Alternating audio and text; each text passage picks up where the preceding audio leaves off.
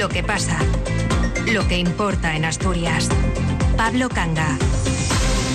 Buenas tardes. Quienes hayan estado conectados a la actualidad política asturiana en las últimas horas tendrán la sensación de estar subidos en una auténtica montaña rusa. Y el proveedor de emociones fuertes es desde este lunes el propio presidente del Principado, Adrián Barbón, que esta mañana se ha corregido a sí mismo al anunciar que no habrá macro consejería que agrupe las competencias de cultura y las de derechos sociales. No, habrá dos consejerías, una de cultura y otra de derechos sociales. El anuncio llega después de una reunión express esta misma mañana antes del pleno de la Junta General con sus socios de gobierno de Izquierda Unida que había mostrado su desagrado por la falta de diálogo en el seno del gobierno y su disconformidad con agrupar competencias tan dispares. Barbón había proclamado ayer como inamovible un esquema de no más de 10 consejerías, pero esta mañana ha anunciado la creación de la undécima, que será esa de cultura, política lingüística y deportes. En realidad, la elevación de categoría de la actual viceconsejería que dirige Vanessa Gutiérrez, que seguiría llevando la rienda en estas áreas, pero ahora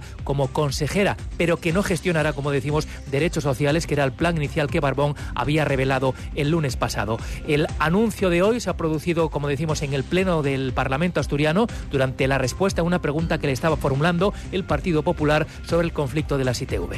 Recogiendo el planteamiento de, los, de las asociaciones culturales y del tercer sector, después de escuchar a todo el mundo, anuncio a la Cámara que efectivamente habrá dos consejerías. Habrá una más, Consejería de Cultura, Política, Lingüística y Deportes, que ocupará Ana Vanessa Gutiérrez, y habrá una consejera de Derechos Sociales y Bienestar, cuyo nombramiento anunciaré públicamente.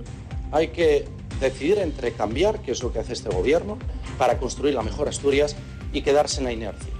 El anuncio venía precedido, como decimos, de una reunión con el consejero de Ordenación del Territorio y coordinador de Izquierda Unida de Asturias, Ovidio Zapico, que había cuestionado tanto el agrupamiento de competencias en una sola consejería como la inexistencia de un diálogo previo entre socios de gobierno. Zapico ha confirmado los pocos minutos que en esa reunión habían limado todas las asperezas y se daba por satisfecho del desenlace. Esta mañana eh, tuve un encuentro con el presidente previo al pleno eh, en esa conversación, pues eh, se trasciende a lo que él ha anunciado ahora en, estas preguntas al presidente, que no puedo decir más que, comparto eh, plenamente y que yo creo que ahora lo que tenemos que hacer una vez que esta reestructuración está ya abordada es ponerse a, trabajar en todas las áreas con normalidad, que yo creo que es el objetivo de, este gobierno y por lo tanto no hay más que decir. Ya dice Barbón que el suyo es un gobierno que no le tiene miedo al cambio. Y tanto, hoy es el segundo nuevo gobierno en menos de 48 horas, hoy también en el arranque de hora 14. Era el turno de preguntas al presidente. En el pleno de la Junta General del Principado intervenía el portavoz del Partido Popular, Álvaro Queipo, una pregunta sobre el conflicto de las ITV, pero en el que no ha podido evitar la tentación de colar una crítica al gobierno, una crítica directa a Adrián Barbón por la improvisación y el despropósito que en su opinión suponía el anuncio de la creación de una macroconsejería que gestionara de forma eh, única las competencias en materia de cultura y de derechos sociales. A los pocos minutos Barbón ha dejado en asunto viejo esa crítica del Partido Popular al anunciar que no habrá macroconsejería, sino dos consejerías distintas que gestionarán por un lado las competencias de cultura y por el otro las de derechos sociales. Después, el propio presidente ha querido atender a la prensa en los pasillos de la Junta General y se ha mostrado muy contento, han sido sus palabras, por haber tomado esta última decisión, esta vez dialogada con sus socios de gobierno, por lo que cultura, como decimos, junto con política y Y Deportes tendrán rasgo de consejería, pero separándola del área de derechos sociales, una fusión que había anunciado el pasado lunes. A cargo de la nueva consejería estará, tal y como ya se había señalado, la hasta ahora viceconsejera Vanessa Gutiérrez y sobre la persona que va a sustituir a Melania Álvarez en la cartera de derechos sociales, lo único que desvela Barbón de momento es que será así una mujer independiente, con conocimiento en la materia y cuya designación será también dialogada con Izquierda Unida. Alejandra Martínez, buenas tardes. Hola, buenas tardes. El liderar es decidir, rectificar, aunque Barbón prefiere el verbo cambiar. Ha matizado y no le duelen prendas en hacerlo, ha añadido. Por eso ha indicado que tras hablar esta mañana, esta, esta vez sí, con Ovidio Zapico, el consejero que representa esa cuota de Izquierda Unida en el bipartito de gobierno, y tras haber recibido muchas llamadas de personas del, del tercer sector, de la discapacidad, de lo social y también del ámbito de la cultura, Incluso de los Deportes y saber que, según las palabras del presidente del Partido Popular, Álvaro Queipo, el principal grupo de la oposición avalaría la creación de una consejería más, el presidente del Principado ha cogido el guante, o mejor dicho, el sentir de la gente y ha decidido crear una nueva consejería, la de Cultura, la número 11, que no añadirá, ha puntualizado, ningún gasto en comparación con las 10 que había hasta ahora. Hoy tuve por la mañana una reunión con el consejero de Ordenación del Territorio y de ahí surgió una conclusión porque además viene avalada por el cambio de criterio de la propia oposición. La oposición que en agosto decía que el gobierno tenía demasiadas consejerías, ayer planteó abiertamente que, no criticarían que se creara una consejería más. Recojo el sentir de todas las personas y creo que esta es la mejor solución. Yo estoy muy contento, muy satisfecho y se lo digo sinceramente. Queda un organigrama completo. En este caso no hay ningún nuevo alto cargo, porque ya saben, pasa a ser de viceconsejera de Cultura a ser consejera. Las retribuciones de viceconsejero y consejero son las mismas.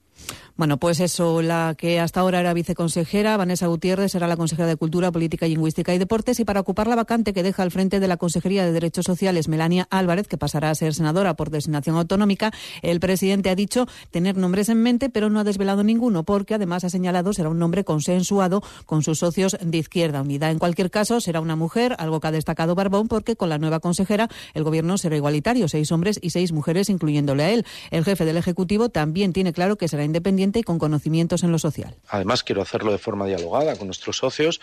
Vamos a buscar un perfil de una mujer eh, que tenga conocimiento de la materia de lo social y acertar, lógicamente. Y digo mujer porque al ser seis y seis, tengo, y, y permítame que lo diga, tengo un honor más añadido, que es que voy a liderar por primera vez en la historia un gobierno totalmente igualitario en la historia de Asturias.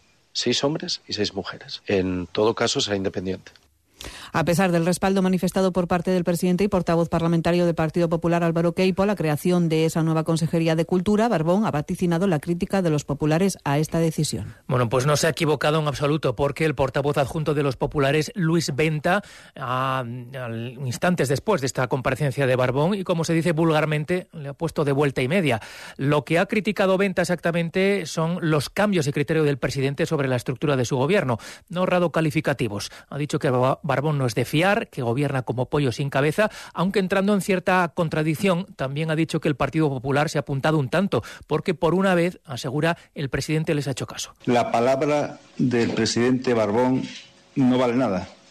Y por tanto, si no vale nada la palabra de un presidente, es un presidente que no es de fiar y es un presidente que está gobernando desnortado. Y también creemos que gobernar Asturias le queda muy grande. Gobierna como un pollo sin cabeza. No se puede gobernar a base de ocurrencias.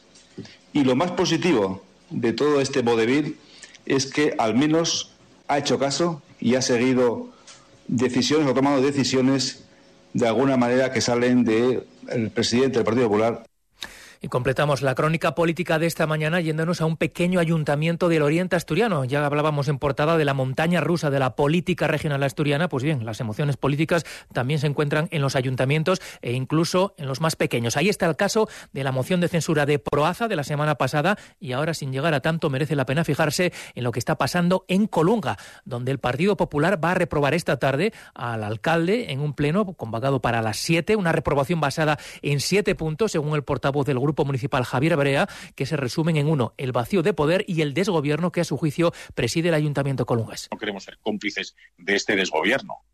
Queremos, queremos que quede claro que esto es una cosa totalmente ajena al Partido Popular este No estamos de acuerdo con nada. El caso es que al Partido Socialista le sorprende la postura del PP al que ha lanzado un reto. Si quieren reprobar al alcalde, que presenten una moción de censura, algo a lo que según la exalcaldesa y portavoz municipal de los socialistas, Sandra Cuesta, no parecen estar dispuestos los populares. Eh, a mí esto cuando menos me resulta sorprendente, ¿no? Porque la mejor manera de reprobar al alcalde de Colunga es mediante una moción de censura que parece ser que el Partido Popular no pretende o no, no va a hacer, ¿no?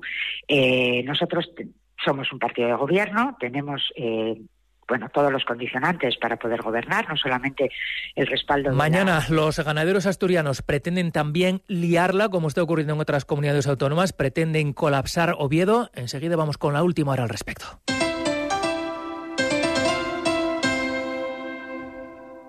Cadena Ser, Gijón. Hola Julián, enamórate este febrero. En HR Motor nuestros coches con hasta un 20% de descuento. Coches de 200 euros al mes para que encuentres el amor a tu medida. Porque si buscas tu coche como nuevo, está en HR Motor. HR Motor Gijón. Casa Ferino, especialidad en callos, lumina la espalda y cachopo de ternera, menú diario, amplio aparcamiento y gran terraza exterior con pantalla para disfrutar de todos los partidos. Casa Ferino, domingos y lunes cerramos por descanso. Carretera Carbonera Roces, Gijón. Te compra tu coche, te compra tu carro, te compra tu buga. Te compra tu furgo, te compra tu moto, te compra tu auto, caravan. ¿Te han hecho una oferta? Te la mejoramos. Has oído bien. Mejor precio garantizado y compromiso de pago en 24 horas. Ven a vernos. Cadena Ser. El poder de la conversación. Pocos días. Hora 14. Asturias. 2 y 17. La ministra de Trabajo y líder de Sumar, Yolanda Díaz, se ha acordado esta mañana de los ganaderos asturianos cuando le han preguntado en los pasillos del Congreso por las movilizaciones del campo. Respeto absoluto por los derechos de los agricultores, agricultoras y la ganadería española. Eh, es muy importante el malestar que están sufriendo y es un malestar real.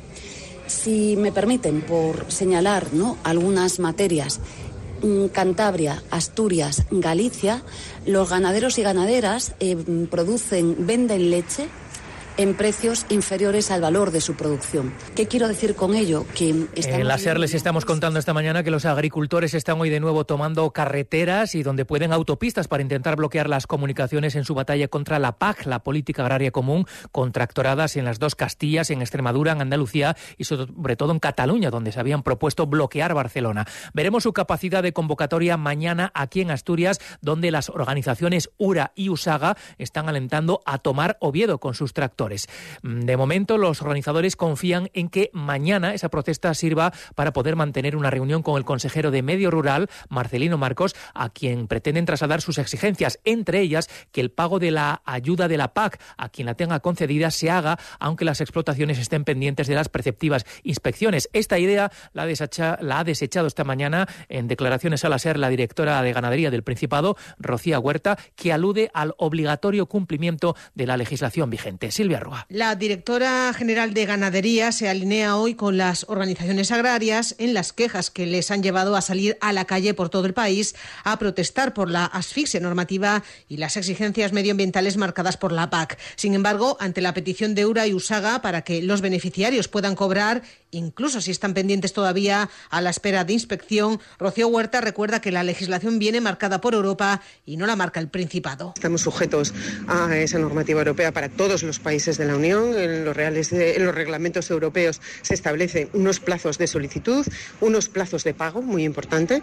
Los anticipos son en un periodo, los plazos de pago son en otro. Se extienden desde el 1 de diciembre del año de la solicitud hasta el 30 de junio del año siguiente. Solo se pueden hacer dos pagos por ayuda. Es decir, que eso está súper regulado. Yo eh, suscribo todas las ah, reclamaciones que haga el sector encaminadas a flexibilización, pero llevo toda la vida haciendo la PAC y esto es así, las normas son las normas. Huerta ha mantenido un encuentro esta mañana con las entidades colaboradoras, bancos y oficinas comarcales encargados de la gestión de las ayudas de la PAC. De hecho, el Principado confía en poder activar mañana mismo la herramienta informática a través de la cual se encargan de este proceso. Donde antes estaba una central térmica, la de Soto de la Barca, el gobierno del Principado habilita ahora, habilitará ahora un polígono industrial. Lo ha anunciado esta mañana en Tineo la consejera de Transición Ecológica de Industria, Nieves Roqueñi. desde el gobierno del Principado de Asturias lo que, lo que vamos es eh, precisamente a impulsar ese polígono industrial de 70.000 metros cuadrados en, esta, en este ayuntamiento, en Tineo. Lo haremos eh, también eh, buscando quién se instala aquí en ese sentido, pues eh, vamos a crear también una unidad específica eh, de identificación, de apoyo y de impulso a los proyectos eh, que decidan instalarse en esta, en esta zona y todo ello pues lo que va es a suponer un futuro de actividad económica, de empleo para la, para la zona. Así lo ha anunciado esta mañana la consejera durante unas jornadas sobre transición justa que se celebraban en Tineo. Ha destacado el esfuerzo para reindustrializar la comarca suroccidental asturiana y la cesión gratuita de la superficie de la antigua térmica de Soto de la Barca por parte de su última propietaria, que era la multinacional Naturgy.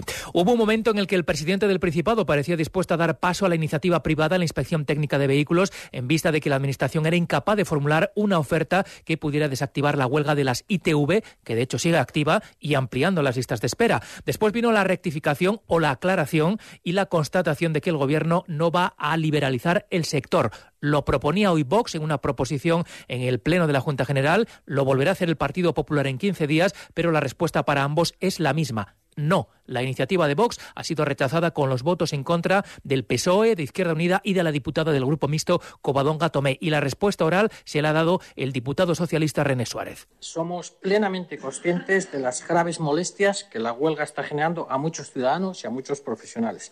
Por ello, la prioridad absoluta en el ánimo de todas las partes es desbloquear esta situación, una resolución al conflicto, recuperar cuanto antes esa normalidad y en preservar este servicio público.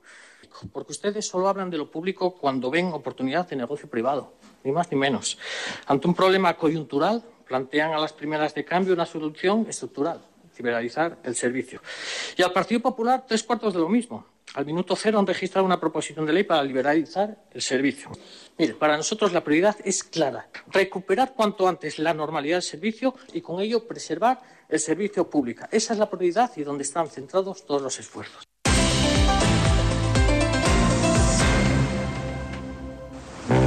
Mes del crucero en azul marino. Ahora el mejor precio con hasta 10% de descuento. Resérvalo por solo 50 euros y sin gastos de cancelación. Y además, niños gratis. Reserva hasta el 28 de febrero en agencias Viajes Eroski o Azul Marino. Y este mes, pon rumbo a tu crucero soñado. Hora 14. Asturias. Pasan 23 minutos de las 2 de la tarde. Esta mañana ha comparecido en los juzgados de Oviedo el exmilitar acusado de asesinar a la joven moldada Tatiana Koinak en el piso en el que ejercía la prostitución en Oviedo. Escuchadas las partes de la, las partes, la fiscalía ya tiene un relato de lo ocurrido y manifiesta que el acusado actuó sin que Tatiana pudiera prever el ataque que le causó la muerte, que utilizó técnicas militares para matarla y que su intención en todo momento era causarle el máximo sufrimiento posible. Hoy la Fiscalía ha revelado, por ejemplo, que Adán, que así se llama el único acusado por estos hechos, violó analmente a la víctima con un bote cilíndrico de lubricante antes de acabar con su vida, que la mató utilizando, como ya se sabía, la técnica del mataleón, que conocía a la perfección por su formación militar consistente en agarrarla fuertemente por el cuello entre sus brazos, pero que todo ello duró un intervalo de entre 7 y 10 minutos y apretando sus brazos con fuerza y una violencia de gran magnitud. Como decimos, este es el relato que hace la Fiscalía después de que hoy hayan comparecido las partes en el juzgado y a la espera de que se fije fecha para la celebración del juicio.